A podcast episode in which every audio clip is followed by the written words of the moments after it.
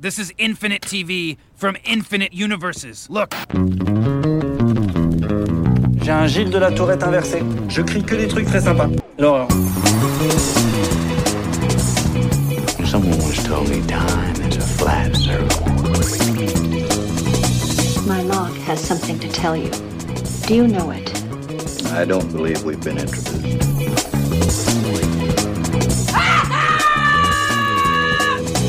Salut à toutes, salut à tous et un joyeux Noël en ce jour de réveillon. Bienvenue dans l'épisode 79 d'un épisode et j'arrête, le podcast 100% série de l'ACS, l'association française des critiques de séries, en partenariat avec Binge Audio.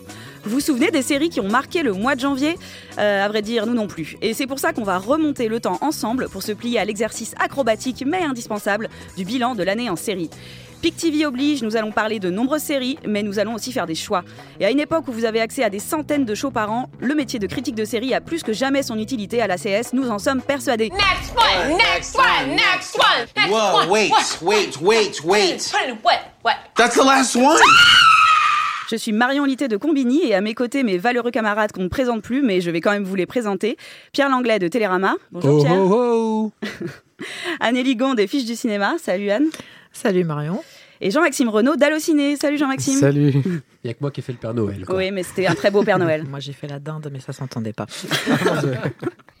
I never get close. But that's what I wanted to apologize for. You can't get close. That's your father. And it's why I think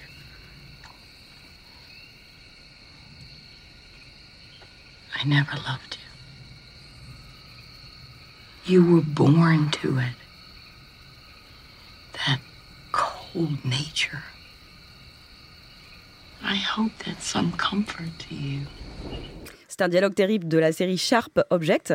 Alors, parce que l'année 2017, elle a été marquée, on s'en souvient, par des séries féministes qui étaient euh, précurseuses un peu du mouvement MeToo. Euh, donc, on a eu The Handmaid's Tale, on a eu Big Little Lies et The Bold Type. Et en, deux- en 2018, on a vu ce mouvement continuer avec la saison 2 de Handmaid's Tale et donc avec cette série Sharp Object euh, sur HBO. Cette dernière, c'est pour moi vraiment une des meilleures séries de 2018 et pour vous? C'est compliqué. Euh, j'ai beaucoup aimé. hein. J'ai mis la note maximale, les 3 T comme on dit chez nous. Rien à voir avec les neveux de Michael Jackson, je tiens à le préciser. Euh, et euh, en même temps, c'est une expérience télévisuelle très particulière, diffusée l'été en plus. On, a, vu ce, ce rythme-là très particulier, très pesant, très pesé, des dialogues. C'était une série très forte, mais moi que j'ai ressenti plus que je ne l'ai réfléchi. Ça a été une expérience sensorielle, euh, une expérience émotionnelle. Euh, je suis plus dubitatif sur le fond, euh, plus classique à mon sens, de la relation toxique mère-fille, si subtile et si forte soit-elle dans cette série. Donc en fait, je l'ai, je l'ai encaissée, je l'ai prise, mais je ne sais pas si j'y repenserai plus tard. Ça a été une expérience de l'instant, mais Mm. très forte. Jean-Maxime. Pardon, Jean-Maxime. Oui, bien sûr. C'est une ennui qui m'a plongé dans un, dans un ennui abys- abyssal, en tu l'as fait. même appelé, tu l'as appelé une ennui à la place d'une série. Oui, Non, mais voilà. c'est bien ça. Non, mais c'est- affreux. Ah, je, c'est dur. je voulais l'aimer et Ouais. j'adore les acteurs, etc. Et les actrices surtout, mais. Amy Adams, donc. Euh, oui, mais euh, Patricia Richardson aussi, enfin euh, Clarkson. Clarkson, pardon. Alors on va pas y arriver dans cette émission. Il y a un gros souci. Allez, tu sors, Jean-Maxime. Florian, mets-toi à sa place. Euh, oui, enfin non, j'étais hyper déçu quoi par cette série. Je me suis ennuyé, je l'ai même pas fini en fait. D'accord. Ça m'arrive rarement, mais j'ai pas fini. Elle va pas rester en 2018 pour toi. Anne non plus. Bah, moi je suis un peu entre les deux, mais quand même, euh, j'avais envie d'aimer ça. Ouais, c'est une sorte d'expérience, mais pff, je me suis ennuyée, je suis désolée. Ah non, bah écoutez, euh, moi j'ai beaucoup aimé même sur le fond euh, ce qu'elle dit de la violence euh, Oui. des femmes et entre femmes aussi. Ça, c'est des choses peut-être qu'on avait éventuellement vues au cinéma, mais dans les séries, moi je me souviens pas comme ça d'un truc aussi violent entre d'une relation entre une mère et ses filles. Et, et puis cette espèce de moiteur, effectivement, la série avait été diffusée en plein été. Ça te met dans une dans une ambiance particulière que que, enfin moi j'ai beaucoup aimé. Et aussi c'est donc filmé par Jean-Marc Vallée, qui a encore, euh, enfin qui propose encore des des choses en réalisation euh, qui sont assez saisissantes quoi et assez prenantes. Un gros gros travail de montage, très très gros travail de montage euh, sur le cut, les flashs, des choses qui normalement me débectent, que je déteste teste tous ces effets-là et c'est fait avec tellement d'intelligence et de subtilité et de pertinence en fait. Oui, voilà, ça sert la Euh, narration en fait. ouais, voilà, Mm. et ça sert l'émotion, ça sert ce qu'on peut ressentir en fait. Et c'est pour ça que euh, à ce, sens- à ce niveau-là, pour moi, c'est une complète réussite. Mais un livre de 200 pages qui, franchement, aurait fait normalement 4 épisodes, pas 8, quoi. Ouais. C'était beaucoup trop. C'est ça qui m'a dérangé, je pense. D'accord. Et euh, bah, pour parler d'un autre livre qui a été adapté en série, du coup, la saison 2 de Handmaid's Tale, alors on avait déjà parlé dans des précédents podcasts, mais juste rapidement, est-ce qu'on a été euh, aussi séduit par la première Euh, Est-ce que Handmaid's Tale est toujours la série à ne pas rater? Je crois qu'on est assez partagé, mais moi j'ai été aussi séduit par la première. Il y a beaucoup de gens, je sais, peut-être que c'est votre avis, qui trouvaient que ça commençait à être complaisant sur la violence. Euh, je suis pas du tout d'accord avec ça, euh, parce que, parce que euh, pour moi, le monde de- dans lequel l'héroïne évolue n'a pas changé entre la saison 1 et la saison 2. Il est toujours aussi dur, toujours aussi noir. Et ça m'aurait un peu étonné qu'on nous montre moins de violence en saison 2, juste parce qu'on nous l'avait déjà montré en saison 1. Oui, oui, tu as raison. Mais enfin, alors moi, je suis, un, je suis embêtée hein, avec euh, The Handmaid's Tale, je vous cache pas. C'est-à-dire que je suis pas. Euh, parce que euh, il y, a, y a quelque chose, enfin justement dans cette saison 2, alors euh, cette histoire de complaisance, il y a des moments où je trouve c'est un peu vrai quand même. Mais euh, moi, j'attends depuis un moment qu'on me montre un peu les dessous de l'affaire, quoi. C'est-à-dire que ces fameux flashbacks qui expliquent un peu pourquoi on en est arrivé là, et tout le côté un peu politique de l'affaire, etc., m'intéresse grandement. Euh, presque plus que le, le- Alors euh, évidemment, dedans, il y a tout ce côté euh, de la cause des femmes et de- on voit comment on en arrive là. Mais, euh, mais finalement, c'est aussi toute une société qui euh, devient euh, totalitaire et radicale. Et ça, ça m'intéresse presque davantage que le destin personnel de, de, du- de l'héroïne, quoi. Euh, moi, ce qui m'embête, c'est que cette saison 2, alors, en fait, en fait, il y a, il y a y a du- il y a de l'excellence et il y a du raté dans cette Mhm. saison 2. La chute, par exemple, est assez catastrophique, je trouve. Euh, Ouais. Et, et, euh, il y a un problème, c'est que en fait. oui, mais en fait, euh, du coup, ça fait près, de- enfin, ça fait euh, presque trop. euh, Cette série, pour moi, a été réussie en saison 1 parce qu'il y avait un côté étonnamment réaliste, c'est-à-dire qu'on se disait, mais putain, en fait, ce truc-là, ça va nous, ça va nous tomber dessus si on Mm. déconne. Mm. Et en fait, la fin de la saison, on peut pas euh, la donner parce que voilà, les gens ont le droit de voir plus tard. C'est trop euh, prétexte, c'est trop. Allez, hop, on va écrire ça comme ça, on justifie la, la saison 3. Et ça, ça m'embête un petit peu. Et je trouve que cette saison 2, en fait, est passée de des chaussons de danse au, au- au gros gros godillot régulièrement, et qu'il y a des épisodes, notamment l'épisode canadien, que j'ai trouvé très subtil, très drôle, très fin, euh, vivant en fait. Il y avait quelque chose. Moi, ce que j'aime dans The Handmaid's Tale, c'est quand la lumière passe et quand il y a une espèce d'énergie qui se dégage, toujours dans l'horreur, mais qu'il y a cette, ce rayon de lumière qui, pour moi, fait vivre la série, qui est l'espoir.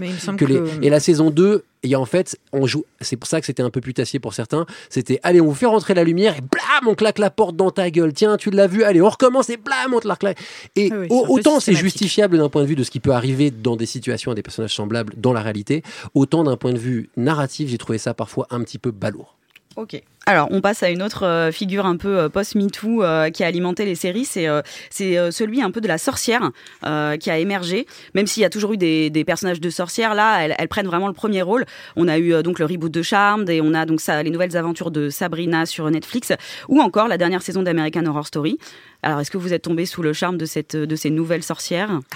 Pas par celles d'American Horror Story qui sont pas nouvelles puisque c'était les sorcières de la saison 3 qui sont revenues. C'est vrai. Euh, Enfin, il y avait quand même des sorciers cette fois-ci. Euh, comme d'habitude, American Horror Story, ça a bien démarré et puis ça s'est cassé la gueule en milieu de saison et je l'ai même pas terminé.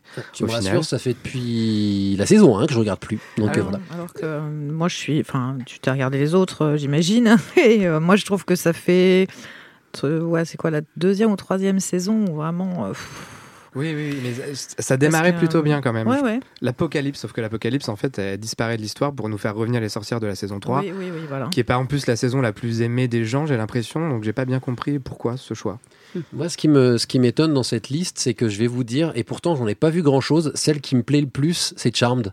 Parce Mm. qu'en fait, j'ai pas du tout aimé Sabrina. J'ai Ah. trouvé ça vilain et facile et que je t'exploite les, temps, les, les, les sujets du moment avec un manque de finesse absolue. Et que ce- Enfin bref, j'ai trouvé. as pas aimé J'ai cette pas. réalisation. Oh euh, là là, mon Dieu, les flous et tout. Enfin bref, j'ai trouvé ça. Et je me suis fait chier à mourir. Et j'ai trouvé qu'il y avait qu'un truc qui était intéressant, c'est le l'approche du satanisme. Et il y avait un côté voilà un peu politique et tout qui y a était une pas ça, inintéressant. oui, oui, la statue, la fameuse.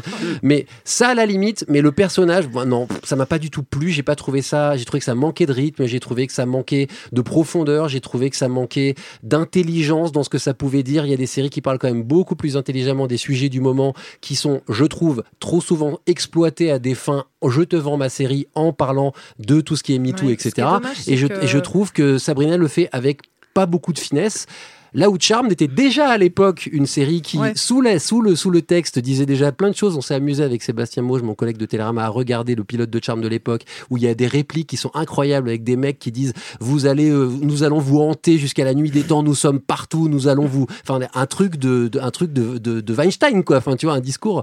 Et là le, le remake est très in your face, c'est Oui. pas très fin, mais c'est distrayant. Et c'est quand même très drôle euh, d'entendre des répliques euh, du genre, euh, du genre, euh, toi l'homme blanc, tu m'as encore, euh, tu m'as encore piqué mes répliques ou je sais plus. Enfin, il y a- il y, a des sorcières parce que les sorcières en plus sont d'origine donc latina et, et du coup c'est c'est vrai que ça c'est un- il y a un une diversité en plus que par rapport à la série originale qui fait qui fait que voilà on parle de sujets qu'on parlait pas dans le dans le la série originale. ça m'embête un petit peu. C'est, c'est- je, je, je voudrais pas être politiquement incorrect, mais je, je suis pour qu'il y ait des séries qui et des sujets qui, qui rebondissent sur, cette, sur, sur ce qui se passe dans le monde aujourd'hui. Mais pitié, faites-le intelligemment et ne faites pas de la Pourtant, le- le- le récupération. quoi. personnage Mais là c'est la- frais, moi je trouve ça frais, Le drôle, divertissant. C'est sorcière, mais c'est se pas prête très bien à subtil, ça. hein. Ah bon non. Mais...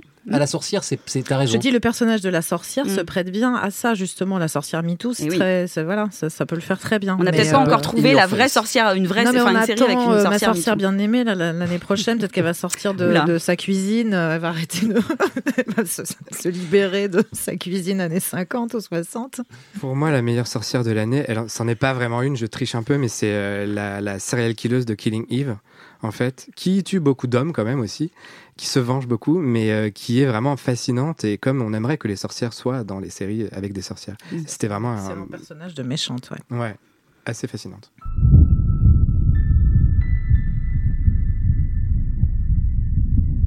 Now I want you two to get good rest. What if I have a bad dream? Well, I'm sure we can handle any dream you have. What if I dream that you sent us away into the dark and we get hurt? Really hurt? Alors on parlait d'American Horror Story, elle appartient à un genre, l'horreur, hein, qui est en pleine hype cette année. Alors on peut citer euh, The Haunting of Hill House, Lore, Channel Zero, The Purge, Into the Dark.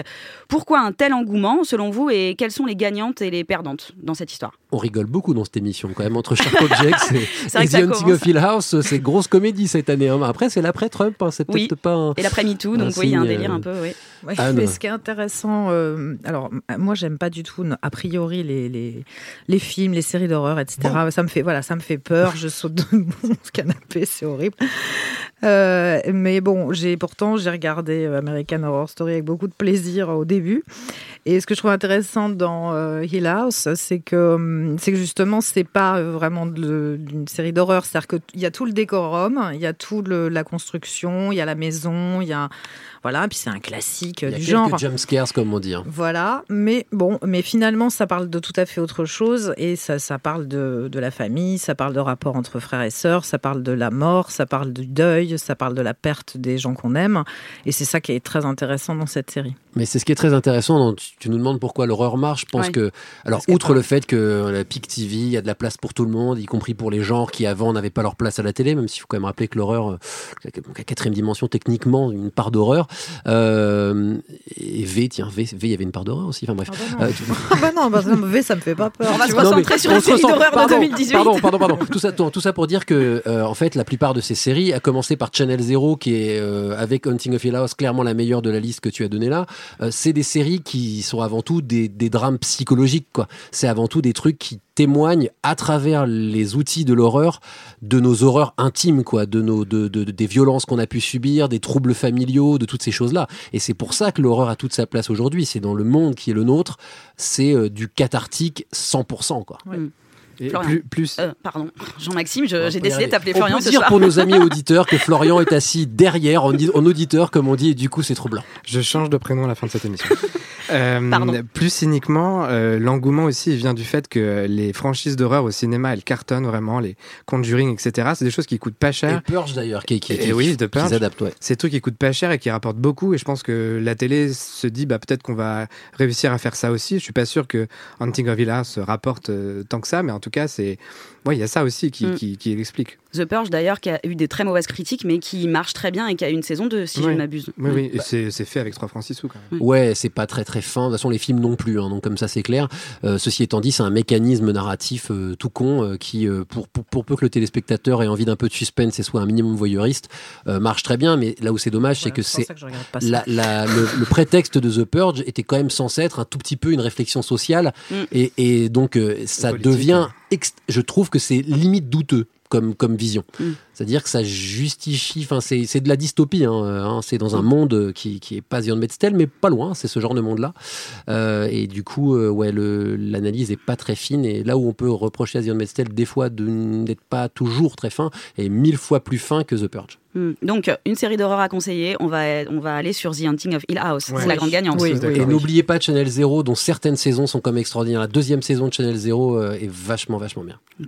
Alors, euh, un autre genre continue de truster les séries, hein, c'est euh, peut-être avec un peu moins d'engouement de la part des critiques, mais en tout cas, il est très populaire, c'est celui des super-héros. Alors, il y a eu les séries de Greg Berlanti avec son euh, multiverse, la Arrow et compagnie. Il y a eu celle de Netflix qui a quand même annulé donc Iron Fist, Luke Cage, mais qui a diffusé donc les saisons 2 et 3 de Jessica Jones et Daredevil. Et on a d'autres tentati- tentatives pardon, un peu éparses comme euh, Cloak and Dagger, Krypton, la saison 2 de Légion. Bref, donc si vous devez euh, retenir dans cette liste euh, des, des séries de super-héros qui vous ont quand même euh, euh, plu cette année, euh, ce sera lesquelles?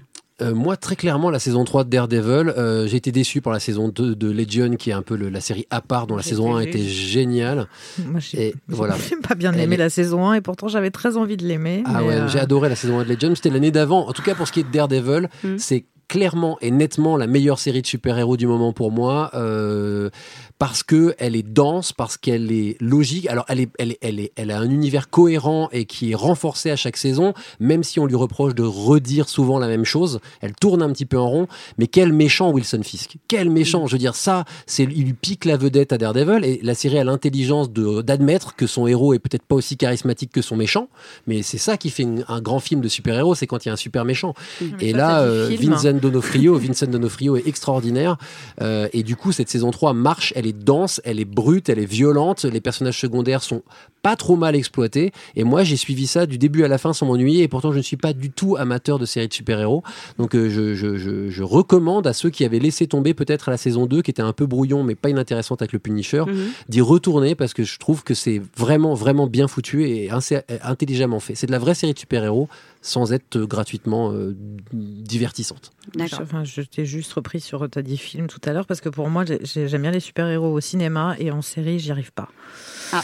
Voilà. D'accord. Et ben peut-être que tu vas y arriver dans les prochaines années parce qu'on annonce pour les fans de ce genre quand même que Disney donc euh, a plusieurs projets dans son escarcelle de, de films, euh, de films, pas non du coup, pas de films, de séries centrées sur des super-héros Marvel euh, comme euh, Loki, la Sorcière Rouge, euh, Groot ou Rocket. Donc en fait des personnages qu'on a vus au cinéma qui vont arriver en série, donc sur la prochaine plateforme de streaming de Disney. Mais il y a déjà une série avec Robin, c'est ça, là, hein, que, personne n'a regardé. Hein Titans. ouais. Titans. Qui a parlé de Titans, quoi Ah, voilà. Même moi je l'ai oublié dans ma liste et pourtant j'en ai cité 15. Voilà. J'ai très très peur en fait de cette plateforme Disney Plus parce qu'on va nous sortir mais tellement de séries de super-héros euh, qui vont probablement pas être très originales euh, alors qu'on en a déjà partout au cinéma.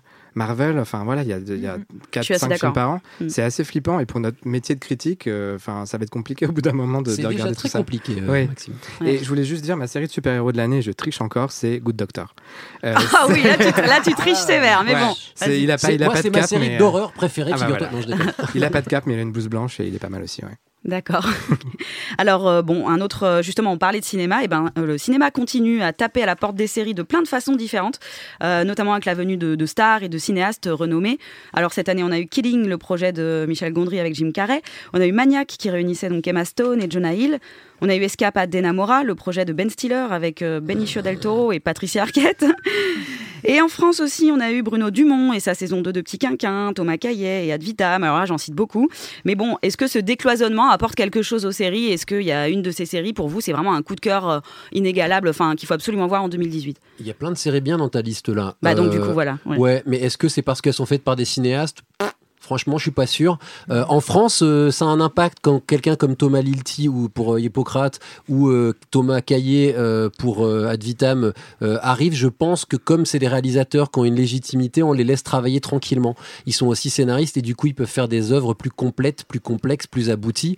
Ceci étant dit, je sais pas. Enfin, je pense pas. C'est l'adaptation de son propre film. Ouais, voilà. Euh, qui- des séries comme Kidding, évidemment. Enfin, c'est des séries qui ont des mises en scène très intéressantes et ça, c'est bien. Mm. Mais une bonne série, c'est avant tout un bon scénario. Donc, euh, c'est tant mieux s'il y a de bonnes mises en scène. Quand Oui, c'est si des gens- pas faire des longs films. C'est toujours la même Oui. histoire. Oui, quand c'est des Voilà, gens genre, est-ce qu'il n'y a pas de qui- Denamora, quoi Quand c'est des gens qui viennent du cinéma mais qui sont assez jeunes, en général, ils ont quand même une culture série. C'est le cas de Thomas Lilti qui a vu beaucoup de séries médicales.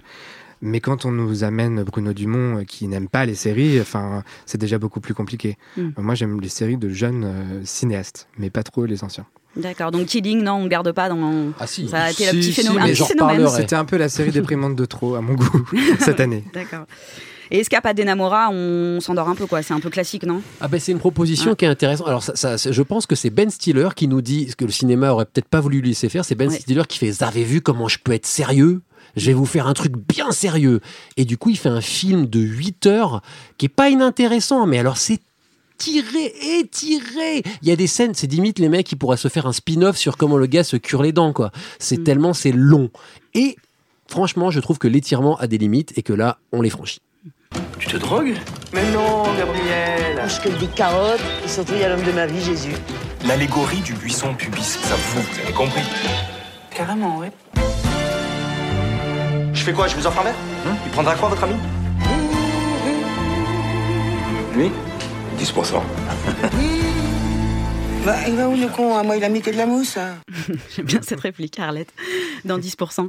Euh, donc, on va revenir un peu en France. On a une, je trouve, une année sympathique euh, entre des séries d'auteurs fortes euh, comme Fierté, Les Engagés ou J'ai deux amours, le retour de hits appréciés comme Le Bureau des légendes, 10%, ou la saison 2 d'Irresponsable. On a encore des nouvelles séries qui, euh, qui sont arrivées au mois de novembre comme Hippocrate. On est sur un bon cru, non? Oui, on est sur un bon creux. Oh, Ah, tout le oui. monde veut parler. Ah non, mais tout le monde est d'accord. On, est, on, on se réjouit d'avance pour le prix ACS en juin prochain Ouais. parce qu'il va y avoir Ouais. du choix là. Il y a eu la saison 2 de. Baron Noir aussi, c'était en janvier, je crois, donc on l'a Oui, un peu oublié, oui. mais elle était là, elle était super. Elle était à la hauteur. Moi, je mettrais un petit, pardon, hein, mais euh, je, je- je mets un bémol sur euh, 10%. C'est pas le meilleur cru là, hein, cette Non, année, moi, je trouve. C'est pas la meilleure saison. Oui, la deuxième avait plus de faiblesse. Ça dépend. Il y a des hauts débats. J'ai beaucoup aimé l'épisode de, de Bellucci. Enfin voilà, je, je- parce que j'ai trouvé qu'il se, il se, celui de. Alors et pourtant je n'aime, je l'aime tellement pas que j'en oublie son nom. Au secours. Non, non, non. Isabelle euh, Huppert Isabelle Huppert. Ah. Comment on oublie le nom d'Isabelle Huppert Comment Faut on le peut vouloir. hein. Et d'ailleurs, oui, Ah, je c'est la n'aime- deuxième question Je n'aime importante à pas cette poser. actrice, je n'aime pas sa façon de jouer, je n'aime pas, euh, voilà, je, elle- je, je Bah, trouve c'est pour toujours ça, le même effectivement, personnage. ça doit être le meilleur toujours. épisode. Et du coup, ça marche très bien parce que comme elle- il y a une forme de, de, de recul ironique très premier degré entre guillemets sur Mhm. ce qu'elle est vraiment, c'est-à-dire sur ce personnage qu'on lui fait jouer en permanence, même chez Matthew Weiner d'ailleurs, euh, dans les dans les Romanov, qui est euh, la meuf à claque, enfin le, enfin le- l'espèce de de cinglé euh, euh, Oui. sur euh, c'est un grand, c'est un grand mot Enfin, quand là, même. Dans Non, 10%, pas elle dans est juste, 10%. elle, elle Non, aime trop son elle. métier. Oui, voilà, Mais- elle enchaîne voilà, les c'est- films. C'est ça, non mais le, le- le personnage aussi qu'on lui fait jouer dans les films où elle est souvent Ouais, une dans les de Romanov. tension, ouais voilà. Euh, si vous deviez, je sais pas, retenir peut-être une série en particulier française, euh, ou allez, deux si vous n'arrivez pas à choisir, hein, vous, vous me dites quoi Qu'est-ce qu'il faut absolument regarder cette année? Pierre en a parlé tout à l'heure, Hippocrate, qui est Mhm. arrivé en décembre euh, sur Canal et qui est vraiment euh, la meilleure série française pour moi de l'année, la plus couillue finalement, la plus... Fin novembre. Fin novembre, oui, bon. et, euh, et qui, qui, pour moi, euh, vraiment réussit à tous les niveaux, en fait. Sur le casting, sur la mise en scène, sur les scénarios, vraiment à tous les niveaux, alors qu'on a eu plein de séries qui étaient bonnes, mais il manquait toujours un truc. Ad Vitam, il manquait quand même, à mon sens, Ouais. un truc. Et voilà, il y a toujours un truc qui va pas, et là, je trouve qu'il n'y a rien qui va pas. Mmh, ouais, oui, Anne. oui, oui, enfin, oui, je suis d'accord avec toi. Et, et moi, j'ai envie de défendre Fierté parce que euh, même si elle est imparfaite, euh, je trouve que c'est c'est quand même bien qu'elle existe, qu'elle soit en prime time à la télé. Enfin, je vais dire des banalités, mais vraiment, moi, ça me fait plaisir de, de, de voir que ça, ça peut exister. quoi. Voilà. C'est une très belle mini-série Fierté. Moi, je Ouais, trouve ouais. que les dialogues étaient un peu empesés. Et en fait, j'aurais voulu euh, que chaque épisode fasse, fasse au moins. Enfin, non, que chaque épisode fasse 10 épisodes. En fait, Oui. c'est le problème d'avoir que que trois épisodes pour euh, quelque chose de monumental qui raconte Mais- le mais- combat mais- euh, des homosexuels Ouais, sur mais- euh, 40 ou 50 Mais ans. on n'a pas fait, comment s'appelle l'équivalent euh, américain When We Rise, ouais. When We Voilà, Rise, When We Rise. ouais. Oui, euh, alors on est plus là pour dire du bien des choses, donc je vais pas m'attarder. Moi, fierté, j'ai trouvé le sujet euh, nécessaire, le traitement euh, trop scolaire, Mm. trop euh, démonstratif et pas assez émouvant. Voilà, j'ai pas été ému par Oh, cette histoire moi, et ça me et ça Moi, et ça- j'ai trouvé quand même. Tu voilà, ne- je- tu n'as pas le droit de juger de mon émotion. Anne. Je, je- je pense que euh, si j'avais dit oui, le sujet est vraiment nul, on s'en fout complètement. Là, tu aurais eu le droit de me défoncer. Mais en l'occurrence, c'est pas le cas. Non, mais Et- et- parce que je vois ce que tu veux dire, c'est-à-dire qu'effectivement, on aurait aimé que ça soit C'est A un peu plus moins B plus C égale ma Bah démonstration oui, est on terminée. est- et ça, on ça, est- ça on m'embête un est, petit on peu. est à- à- en prime à la télé. Qu'est-ce que tu veux Mais les personnages Ceci- sont attachants. Ceci étant Oui, dit, voilà, pour défendre une série, moi je défendrai Ad Vitam. Alors même si euh, on va quand même rappeler hein, ici qu'à la CS on a euh, multi-récompensé Irresponsable saison 2 qui est une vraie réussite, une belle réussite comique et on va pas le changer d'avis. Euh, Ad Vitam pour moi, euh, oui, il y avait euh, quelques longueurs, oui, il y avait quelques maladresses, oui, dans la structure narrative notamment, il y a des fois je dis ah c'est la fin de l'épisode, ah non c'est pas la fin, ah, ah, ah, ah, je savais pas quand ça allait finir, ce qui est pas très bon signe. Voilà enfin une vraie belle série d'anticipation avec une très belle actrice, euh, Garance Marélier, avec euh, une ambiance, avec euh, un truc où on n'a pas l'impression qu'ils avaient deux sous, que c'est à peu près beau visuellement. Donc c'est très encourageant pour l'avenir des séries françaises, aussi bien Hippocrate que pour moi c'est les deux grands, trois grands symboles. Irresponsable pour la comédie, Hippocrate pour les pour les séries de médicales, les trucs nerveux réalistes, et Ad Vitam pour la série de genre au sens fantastique. Et en parlant pardon, de séries comme, comme euh, de 26 minutes, en fait, Irresponsable, il y en a eu un peu plus cette année que les années précédentes. Ça, c'est une bonne nouvelle aussi. On fait pas beaucoup de comédie ou de dramédie et ça commence à se décoincer à ce niveau-là. Et moi, je rajoute une piécette quand même euh, pour la saison 3 de 10%, qui, euh, même si elle est parfois inégale, effectivement, à l'épisode avec Gérard Lanvin m'a beaucoup moins, m'a pas beaucoup plu. Je trouvais cette, euh, quand même cette saison pétillante qui finit sur un feu d'artifice et elle, elle se rattrape un peu sur le sujet de l'homoparentalité, euh, même s'il y a encore des fois des petites maladresses dans les dialogues, il n'empêche que la, la série avait été pas mal critiquée en saison 2 pour avoir fait coucher son héroïne lesbienne avec un homme. Et euh, la saison 3, euh, pour le coup, elle s'attaque vraiment à qu'est-ce que, comment on fait quand on est deux femmes et qu'on veut reconnaître l'enfant, qu'est-ce qu'on fait du père biologique. Ça, je trouve que c'est assez, bien, assez bien fait dans la série. Hmm. Alors, on va passer à autre chose. Ouais, c'est ça. non, mais non, euh, Anne, dis-moi si t'es Bah, pas d'accord. euh. Enfin, je trouve qu'il n'y a pas tout ça quand même. hein. Enfin, c'est-à-dire Ah bah ça- si, moi je trouve qu'il y a tout ça dans la série. Ben, moi, Dans je. un épisode en particulier. Bah oui. Il y a un épisode en particulier qui réfléchit. Bah, c'est- ah, après, C'est ceci pas- étant dit, c'est pas le but de comédie, 10%. voilà, voilà. c'est pas le mais, but, mais c'est c'est plus Oui, mais c'est ça qui est beau fait. dans 10%, c'est qu'elle aborde ce genre non, de moi, ce sujet qui est de beau, je manière trouve que sérieuse c'est au c'est milieu de parce que plein de c'est choses. touchant et que c'est enlevé et que c'est drôle et que c'est pour ça que je la regarde cette série-là, moi personnellement. Ouais. Ouais. Ok. Euh, bah, en tout cas, on va parler de, on va pas parler de certaines séries phénomènes. hein, on va faire un peu l'impasse. On vous prévient sur des séries comme La Casa des Papel ou Bodyguard. en même temps, c'est décembre 2017, je crois, la Casa des Papels. Mais le, le phénomène est arrivé en avril 2018, euh, avec. Netflix qui a mis la partie 2, mais euh, en tout cas, on a déjà fait des podcasts dessus, donc on va pas en reparler. Tout comme hein, la saison 2 de, de Westworld, on en avait déjà parlé. Euh, donc par contre, je vous invite à écouter sur iTunes ou SoundCloud les, podcasts précédents où on aborde ces séries. Bref. En revanche, ce que, il faut quand même qu'on parle de The Walking Dead. hein, euh, Non, c'est pas la peine. donc elle a dit cette année au revoir quand même à Rick Grimm, son personnage principal qui est incarné par Andrew Lincoln depuis la saison 1. Alors est-ce que le départ était satisfaisant? Et est-ce que cette saison 9, showrunnée par Angela Kang, euh, ou Kang euh, du coup, est quand même un peu meilleure? Est-ce qu'il y a des motifs d'espoir? Moi, je vais faire très court. J'ai arrêté à la fin de la saison 7 et je ne reprendrai pas. Tu n'es pas revenu pour Rick Grimm, pour le départ de Je m'en fous complètement. Moi, je suis partie avant. Moi aussi. Mais tout le monde a l'air de s'en foutre en fait de ce départ parce que ça n'a pas mais- vraiment créé l'événement. hein. Mais ceci étant dit, j'ai quand même lu ton papier, euh, Marion, qui était fort intéressant. Très juste analyse de ce départ de Rick Grimes. Grâce à toi, je sais comment il est parti, mais je ne regarderai pas. J'ai dit adieu à cette série qui m'a trop longtemps pris pour un pip et ça suffit.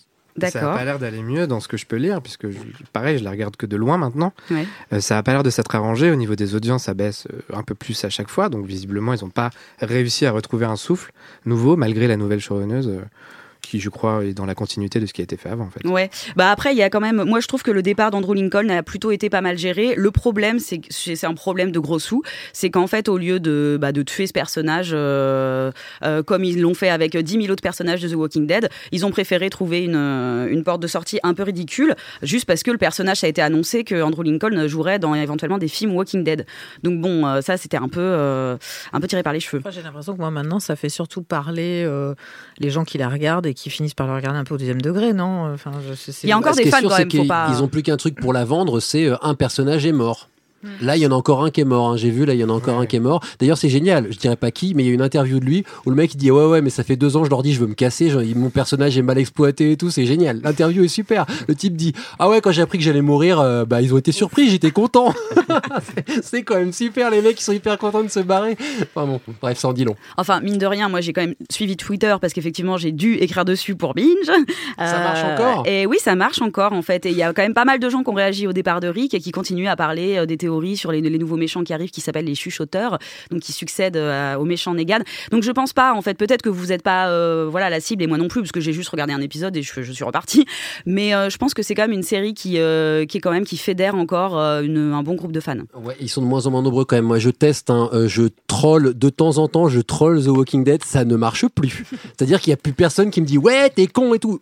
Il y a personne qui réagit. Maintenant, j'ai l'impression que c'est passé un peu au deuxième degré.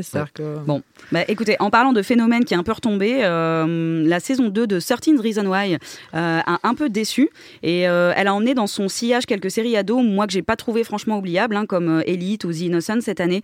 Donc à part la jolie surprise à mon sens Impulse sur YouTube, est-ce que vous avez l'impression comme moi que l'année euh, l'année ado teen drama était pas était pas folle quoi? Je suis d'accord, mais par contre, euh, j'ai aimé la saison 2 de Certain Reasons Why, Ah, bah oui, vraiment. mais tu as bien raison. Plus hein. que la première d'ailleurs. D'accord.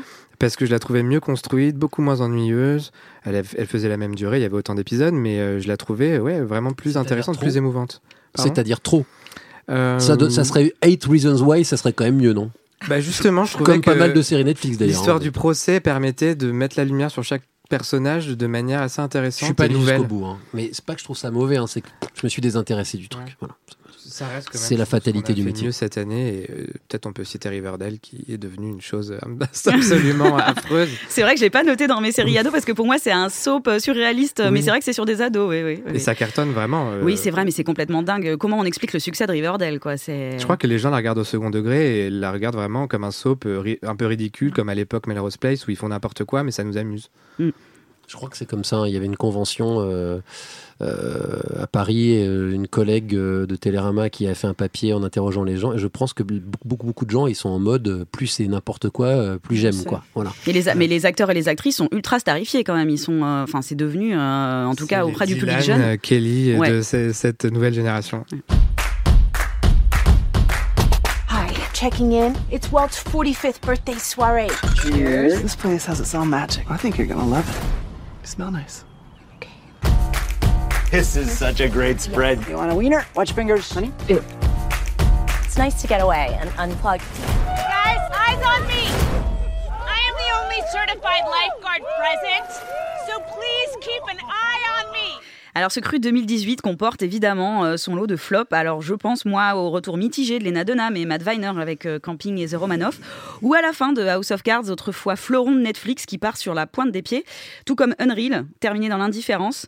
Quel flop vous a le plus marqué ou le plus énervé? Ils sont tous marquants, Ouais, ils, hein, sont mais... tous, euh, ils sont tous marquants pour des raisons différentes. hein. Ouais. Jean-Maxime. Moi, c'est un que t'as pas cité, c'est Castle Rock. Parce Ouf, que euh, Stephen King, J.J. Abrams, euh, un univers qui se prêtait vraiment à faire une excellente série et qui a été un ennui terrible. J'y ai cru pendant trois épisodes. Au début, j'y ai cru. Ouais. Mais beaucoup de gens j'ai- y ont cru au début, Mais hein. j'ai tenu jusqu'à la fin. hein. Franchement, à la fin, je me suis remis une coupe, tout ça. hein. Tout Enfin, était là, même les acteurs sont tous euh, très très bons. Je sais pas ce qui s'est passé. Bah, ils ont oublié de raconter une histoire et puis à la fin ils ont fait ouais en fait ça finit comment? Didier t'as une idée? Ouais hop allez hop on fait ça c'est réglé hop enfin moi je trouve que ça part complètement alors ceci étant dit ouais camping je suis J'étais, j'étais crispé. J'étais très crispé. euh, une je- série crispante. Ah ouais, c'était très crispant. J'avais beaucoup de peine pour David de Tenante, quand même, le pauvre qui était là-dedans. Là, je me demandais ce qu'ils allaient faire. Euh, je me suis, je- vraiment, ça sent le plantage industriel. Euh, j'ai cru comprendre que ça s'était pas très bien passé entre Lena Dunham et euh, Jenny Connor, c'est ça? C'est Jenny Connor et elles sont professionnellement, elles sont séparées. Voilà, donc, ça sent l'embrouille. c'était pas drôle, c'était pas fin. J'ai même pas. Je, je voulais. Je me suis. En plus, j'étais plutôt dans la cible, un poil plus jeune euh, que ce que le- la série raconte. C'est les quadras, pas, en fait. Oui, écrit oui, sur c'est le problème. voilà. je pense. Et du coup, c'est très caricatural et ça, et ça, ça crispe. Moi, ça m'a. J'ai pas tenu la saison. hein. Je me suis arrêté à la moitié. Les Romanoff. Je ne l'ai pas regardé. Les épisodes d'une heure trente, c'est non. Moi, j'ai regardé, j'en ai vu trois. euh, ça va, ça vient. Alors, le premier à Paris, c'est une catastrophe intégrale. Oui, oui, oui. Il fallait pas le faire. euh, et ensuite, ben, c'est c'est un projet d'un gars qui s'est fait plaise. Sauf qu'il s'est fait plaise tout seul. Il a oublié les téléspectateurs, quoi. Euh, ouais, c'est trop là, long. il, C'est il fait des, des films, hein, je sais pas. ah oui, c'est des films. C'est des films d'une heure et demie, Ouais. euh, ouais, ouais, avec Ouais, une un vague thématique euh, secondaire. Mm. Anne, donc, est-ce que euh, un Ah bah, flop, moi j'ai eu mal euh, à la Maison Blanche là, hein. j'ai eu mal à House of Cards euh, très clairement. Ah, c'est dur. hein. Tu as regardé la bah, dernière c'est saison? dur, enfin ça fait un moment que c'est dur en même temps, c'est-à-dire pas que mieux. Voilà, et ben non c'était pas mieux. Alors en plus bon, euh, y a, voilà, hein, euh, il y a- quoi Bah, il est plus là, donc Bah, justement, voilà. c'est bien le Non, problème. mais tu peux dire du Alors- coup, oui, Kevin Spacey a quitté la série vu qu'il a été viré Ouais, après voilà. tous le- les Bon. scandales. Ça aurait pu être alors, une ça bonne chose. pu, Oui, bah, complètement, euh, ouais. faire rebondir la ferme. Alors à la fois, il faut donc quand même raccrocher les wagons parce que c'était pas prévu qu'il soit pas là. Euh, et puis euh, donc, pff, alors ça, ça, ça, ça tient pas debout.